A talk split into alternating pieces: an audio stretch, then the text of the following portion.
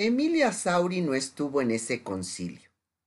Había salido del baño y cruzó el salón dejando un olor a flores y saumerios. Voy a ver a mi enfermo, dijo y desapareció. Su enfermo dormía. Revisó su pulso, su temperatura y jaló una silla para sentarse junto a él a velarlo. Estuvo un rato mirándolo, bajo un silencio de espanto, hasta que también ella se quedó dormida. No supo cuánto tiempo había pasado cuando la despertó el ruido de la cerradura del portón, destrabándose poco a poco. Tembló al imaginar la irrupción de aquella policía sobre cuya fuerza y barbaridades vivía oyendo. Pero tras su primer temor recordó que debía proteger al enfermo que tenía encomendado y fue hasta la puerta.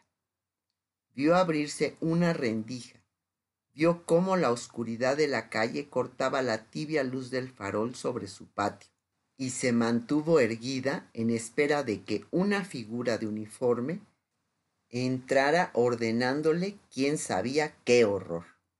Entonces la puerta se abrió aún más y el cuerpo de Daniel completo, bajo la ropa de una campesina enrebosada, con que ya lo había visto aparecer otra vez, la puso a temblar como se había prometido no hacerlo frente a ningún policía. No quisieron hablarse vivían oyendo el eco de sus voces, y oírlas ya no era desahogo para el impaciente amor de a ratos que los tenía en la vida. Emilia jugaba siempre a imaginarse desnudándolo, y cuando lo hizo en la penumbra que los inundaba de sí mismos, había en sus dedos una vieja destreza, y en el aire que cortaba su boca, una flama que ella sabía de siempre en vilo. En la madrugada, el doctor Cuenca bajó al estudio. Iba entrando a la habitación aún oscura cuando dio con el cuerpo y la voz de su hijo Daniel como un aparecido. Saliendo del amor sin resabios que los tenía tocados por en medio, los encontró a él y a Emilia todavía jadeantes y hermosos. A Emilia podían sentírsele las mejillas ardiendo y a Daniel, que no había terminado de abrocharse la camisa, el corazón le andaba como un loco. Quererse así hace daño, les dijo Cuenca, con una sonrisa de las pocas que le había regalado el mundo durante su frugal existencia. Dos días antes, el gobierno había detenido a Madero tras un discurso al que calificó de conato de rebelión y ultrajes a la autoridad. Lo tenían preso en San Luis Potosí y estaban dispuestos a seguir encarcelando a todos aquellos que parecieran peligrosos, amigos suyos en cada lugar de la fulminada república, sobre todo a los viejos, a los que habían sido amigos del general Díaz en los tiempos de su republicana juventud. A esos, por no entender, por pasarse de jóvenes, por andar de traidores, les iría peor y más rápido. De esos era el doctor Cuenca, y sus hijos lo sabían mejor que nadie. Se habían reunido en San Antonio aún antes de imaginarse que a Madero pudieran encarcelarlo y decidieron poner a salvo a su padre, porque dejarlo en manos del grupo con que se reunía los domingos no parecía lo más seguro que pudiera preverse. Daniel había venido a Puebla para llevarlo a los Estados Unidos. Ya entre ellos había pensado que lo mejor sería llevarse también a Milagros Beitia y con ella a los Sauri y a Emilia. Para su desgracia, sus deseos no eran órdenes, y según parecía ninguno de aquellos por los que había hecho el viaje, querría irse con él a ninguna parte. Ninguno salvo Emilia, que en dos horas olvidó sus deberes médicos y estaba lista para seguirlo a donde mejor lo decidiera su arbitraria cabeza. Cuando amanezca se habla, les dijo Cuenca, para librarse al fin de la serie de razones que le daba el hijo y la serie de sin razones que su alumna hacía militar entre sus labios. Se acercó al muchacho herido y llamó a Emilia para que lo ayudara en la curación. Daniel prendió la bombilla de luz eléctrica que Diego había instalado en su despacho. Vio después a su padre y a Emilia entregarse a la pasión que ambos compartían. Pasó entonces de sentirse el centro en la vida de Emilia, con la que dio en la noche a ser tan solo un testigo intruso en ese universo de signos y términos que no sólo desconocía, sino que le provocaban las primeras convulsiones de un sentimiento seco y necio. Los celos lo fueron enfureciendo mientras su padre y Emilia tejían en sus narices la red de complicidad más perfecta que él podía haber imaginado. Su padre y su mujer sabían de sí mismos cosas que él ignoraba, compartían un lenguaje que no lo involucraba, y verlos moverse y entender juntos algo que le era por completo ajeno, lo turbó hasta no saber a quién de los dos quería más o a cuál de ambos detestaba menos. Emilia descifraba el aliento de ese hombre seco que había sido su padre, y su padre hablaba con ella usando una suavidad con la que no había privilegiado nunca a sus hijos. Los dos juntos parecían estar bailando alrededor de aquel desconocido cuya vida cuidaban como no pensó que cuidarían la suya. Emilia quería a otro Cuenca, además de a él, y su padre quería a Emilia como nunca demostró quererlo a él. Solo hasta que terminaron su trabajo, ella volvió la cara que le iluminaba un rayo de luz colándose por la ventana. Tenía el pelo amarrado con una trenza rápida y una aureola de cabellos recién nacidos se había ido despeinando sonriente por encima de su cabeza. Lo miró como quien mira al infinito, cerró los ojos y los abrió después muy rápido, en un guiño con el que le pidió perdón de golpe por la hora de infidelidad a la que se había entregado, sin matices en su presencia. Daniel también la perdonó de un golpe y la quiso de nuevo con la misma necesidad que sintió entre sus costillas mientras le daba vueltas a la llave con la que abría la cerradura de su casa. Después del desayuno, el doctor Cuenca aceptó irse con su hijo al extranjero. Ya estaba demasiado viejo para andar corriendo riesgos con los que no hacía sino arriesgar a otros. Eso dijo refiriéndose a su completa certidumbre de que Milagros, Rivadeneira y los Sauri no sólo vivían pendientes de él, sino que estaban tan asociados a su nombre que peligraban procurándolo.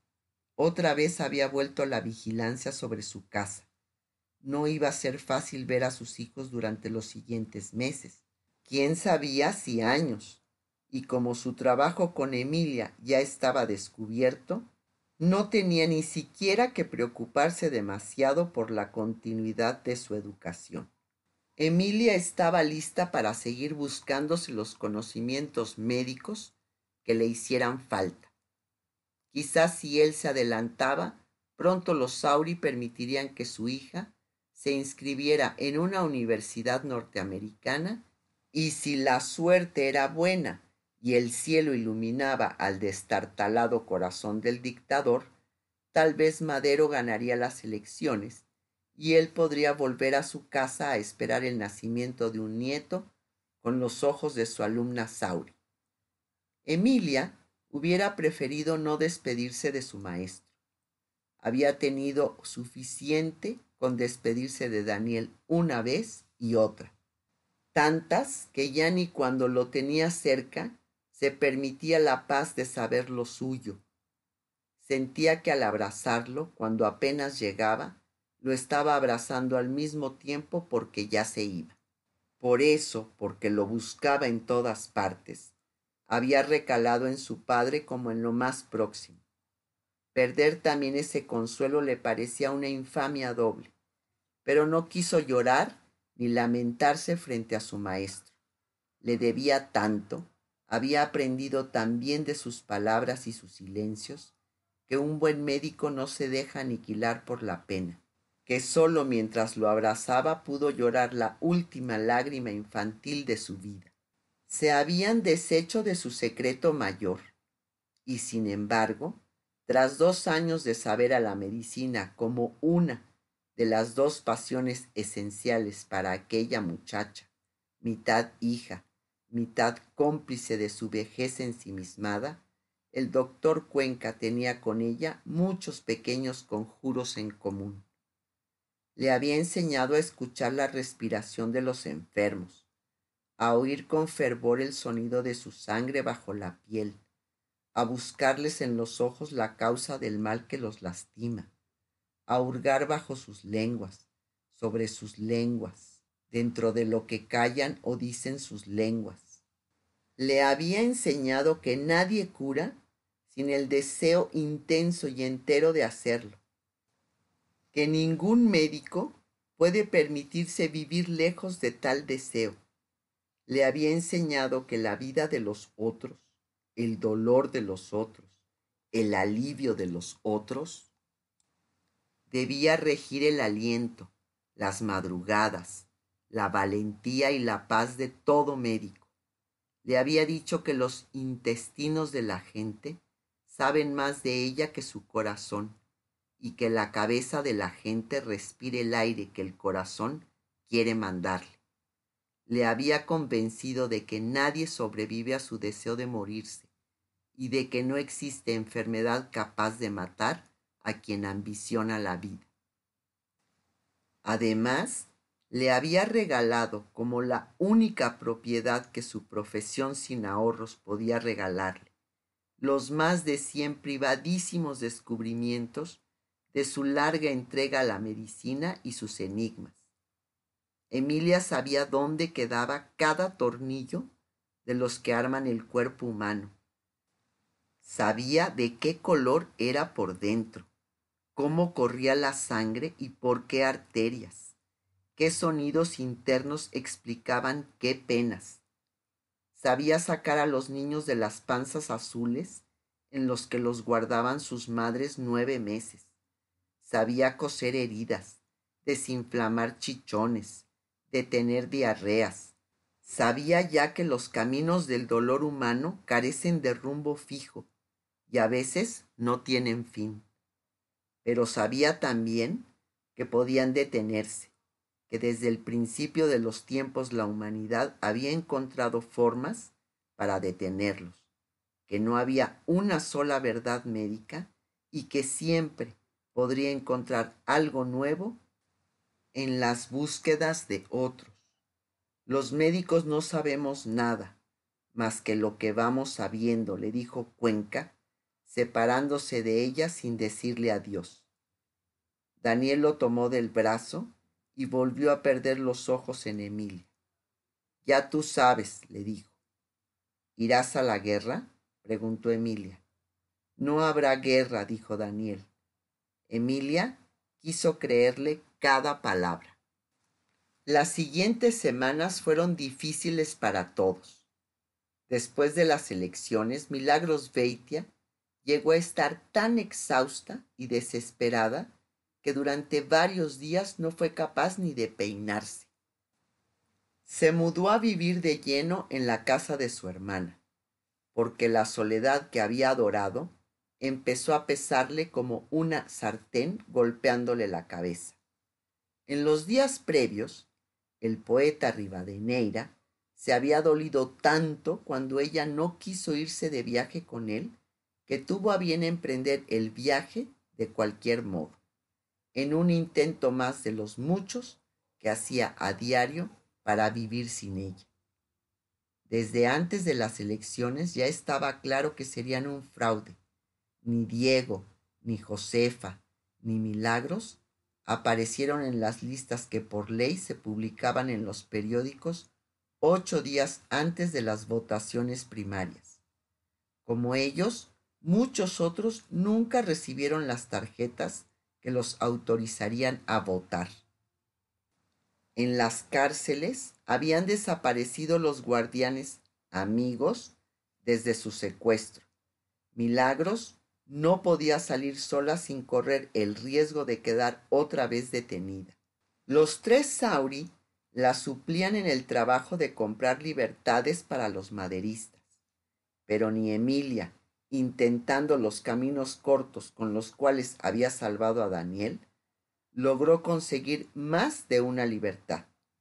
Un día se llevaron preso al único hijo de la mujer que cada semana iba a la casa de la estrella por las camisas de Diego y cada semana las devolvía planchadas y almidonadas como si fueran de azúcar.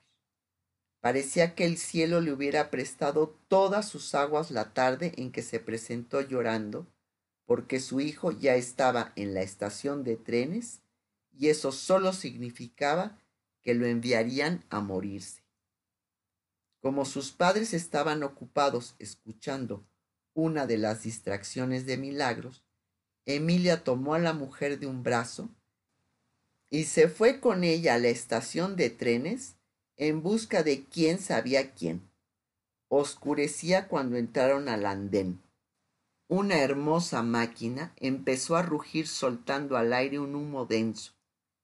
Emilia respiró el aire aquel lo dejó vagar y repetirse en sus pulmones y sintió volver el eco de un viaje sagrado. No le pesaron los pies ni la lengua ni la garganta para caminar deprisa en busca del hombre que tenía a su cargo el vagón lleno de presos. Subió la escalerilla y golpeó la puerta ajetreando su boca con los gritos de una patrona exigente se puso el apellido con que adornaba su nombre el esposo de Sol y se acogió sin dudarlo a la influencia de la familia que poseía más de medio estado. Dijo que el muchacho de doña Silvina la lavandera era peón de su casa y que no veía el motivo por el cual lo tenían preso.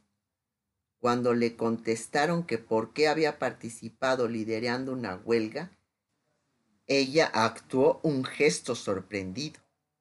Miró al encargado con los ojos de superioridad que le horrorizaban en las cuñadas de sol y alegó que eso era imposible. Ella había tenido al preso bajo su mirada noche y día durante los últimos cinco meses. Luego, ayudada por la autoridad que le concedía haber convencido de su alcurnia al militar bajo cuyas órdenes estaba el cuidado de la estación de trenes, se llevó consigo al muchacho tras firmar con su nombre prestado unos papeles que la hacían responsable de su vida y su fidelidad a la patria. Doña Silvina quedó tan agradecida que al día siguiente se presentó en la casa de Emilia con una de sus nueve hijas como retribución por el regreso de su único hombre. Le parecía justo entregar a una de sus mujeres. Era una criatura de trece años, mal comida y pálida, que sonreía con una mezcla de timidez y satisfacción, mientras su madre explicaba las razones de su regalo. Emilia no supo qué decir. Había aprendido que era una gran ofensa no aceptar el regalo de un pobre, pero de ahí a quedarse con la hija de aquella mujer como si fuera una gallina, debía haber un abismo. Durante un rato perdió la locuacidad que tan útil le había sido el día anterior.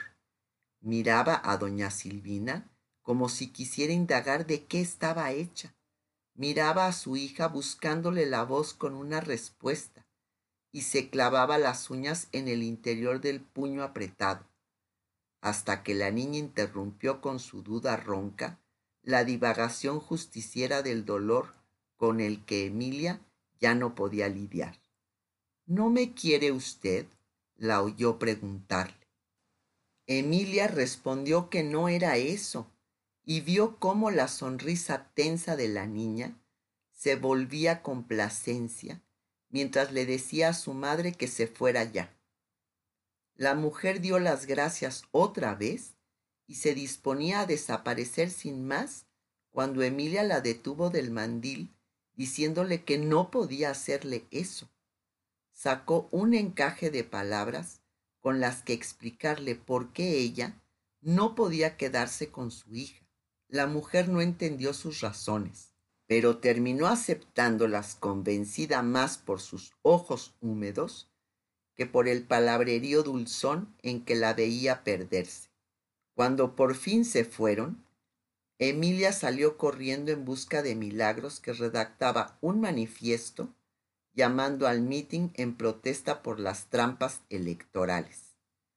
Escribir era ya lo único que la consolaba y escribía manifiestos todos los días y a todas horas, se publicaran o no, salieran o no de su confuso escritorio. Le hubieras hecho un bien quedándotela, dijo Milagros. Ha de estar muerta de hambre. Emilia recordó a la niña, a su gesto de súplica y coquetería, y pensó que tal vez Milagros tuviera razón. Pero afirmó que de todos modos ella estaba más en paz con su negativa. Paz es lo que no hay por ninguna parte, dijo Milagros, dejándose acariciar por el cepillo con que Emilia se propuso peinarla. Trenzó primero su melena, a la que se le habían multiplicado las canas, y después le prendió la trenza en un chongo casi perfecto. Había pasado el tiempo, y su ardor sobre milagros, pero la belleza de sus facciones, seguía siendo excepcional, arrogante y noble como en su desaforada juventud. Decía Josefa que la inteligencia había sido siempre el lienzo sobre el cual la vida pintaba el gesto de su hermana. Y mirando sus ojos aquella mañana, Emilia comprobó esa verdad por encima de cualquier otra que hablara de su tía. Pero la inteligencia descorazonada es peligrosa y daba pena escuchar a milagros prediciendo catástrofe. Cruzaba por su voz el apocalipsis y una desolación de abismo que Emilia no estaba dispuesta a asumir como su único futuro. Así que se empeñó en corregir las predicciones que Milagros veía contundente en su privadísima bola de cristal. Dedicó el resto de la mañana a escucharla con una frescura con la que hacía tiempo que nadie la escuchaba y le apostó los 56 centímetros de su estrepitosa melena oscura a que Madero sería presidente de México, aunque ni ella, ni su padre, ni al parecer Dios Padre y la Cuatlicue lo creyeran posible. Yo te apuesto la luz de mi ojo izquierdo a que eso no sucede, le dijo Milagros divertida con la oferta. Luego caminó hasta su escritorio y hurgó en una caja que había pertenecido a su padre. Toma, dijo extendiéndole un sobre sin abrir, dirigido a ella y cruzado por la letra de Daniel. A ti y a quien te pueda proteger de la vida. La discusión con Milagros en que Emilia había dejado a sus padres el día anterior tenía que ver con aquel sobre. Los tres sabían de qué trataría esa carta, porque junto con ella habían recibido una del doctor Cuenca comentándola. Desde que intuyeron su contenido los Sauri, decidieron escondérsela a Emilia mientras fuera posible. En la conversación de la noche anterior, Milagros había intentado convencerlos de que no se puede tapar el sol con un dedo, y mucho menos con un dedo tembloroso, pero Josefa había terminado convenciéndola de que lo mejor sería esperar. Lo único que pudo conseguir Milagros de su hermana fue la concesión para que nadie, sino ella, guardara la carta, con lo cual le otorgaban el derecho a decidir el día en que ya no se pudiera esperar más. En la carta, con la misma tranquilidad con que en los meses pasados le había ido hablando del clima en Chicago, de la última película de Chaplin o de la trama de las novelas que iba leyendo, con la misma irónica rapidez con que un día le contó la historia del fundador del movimiento Scout y otro le describió el tamaño del puente de Manhattan que se terminaría ese año en Nueva York, la desordenada y alegre caligrafía de Daniel le comunicaba a Emilia que por un tiempo no recibiría noticias suyas. Madero había roto el arraigo a que estaba condenado en San Luis Potosí y había llegado a Texas. Desde ahí, él y quienes estaban contra la reelección de Díaz habían lanzado un documento que declaraba nulas las elecciones y convocaba a la insurrección para el 20 de noviembre a las 6 de la tarde. Daniel iba a cruzar la frontera para unirse en Chihuahua a un grupo de arrieros y gente de las minas que formarían parte del levantamiento destinado a despertar al país de su letargo. Después del aviso, Daniel aprovechaba para recomendarle que leyera la tercera sinfonía de un judío austriaco, capaz de ordenar en una orquesta la presencia de veinte cornos y diecisiete trombones. Si no fuera de Viena, sería de Guamúchil. De ahí pasaba a despedirse con un beso en la boca de arriba y otro en la sonrisa de abajo. Emilia terminó de leer despacio, dobló la carta con una parsimonia que sorprendió a su tía y le pagó una sorpresa con otra. Viene a comer Rivadeneira a las tres, dijo abriendo una sonrisa de niña aplicada. Luego buscó en su recámara el chelo del que se había olvidado y lo abrazó acariciándolo con el arco hasta arrancarle un sonido hermoso y lúgubre, en el que fue quemando la pena que se había prometido no convertir en palabras. Era el final de octubre, y Sol no había vuelto aún de su luna de miel. Rivadeneira la había encontrado en Nueva York, amable, aburrida y preciosa. No quiso decirlo, pero fue la visión de esa pareja lo que lo había hecho volver como un venado en busca de la imprevisible Milagros Beitia. Quería envejecer junto a ella y se lo pidió con ceremonia, brindis y discurso al terminar la comida. Rivadeneira querido, lamento decirte que ya envejecimos, contestó Milagros. Una semana después, se mudó a vivir con él a la gran casa de la avenida Reforma, que olía a papeles guardados y a hombre solo.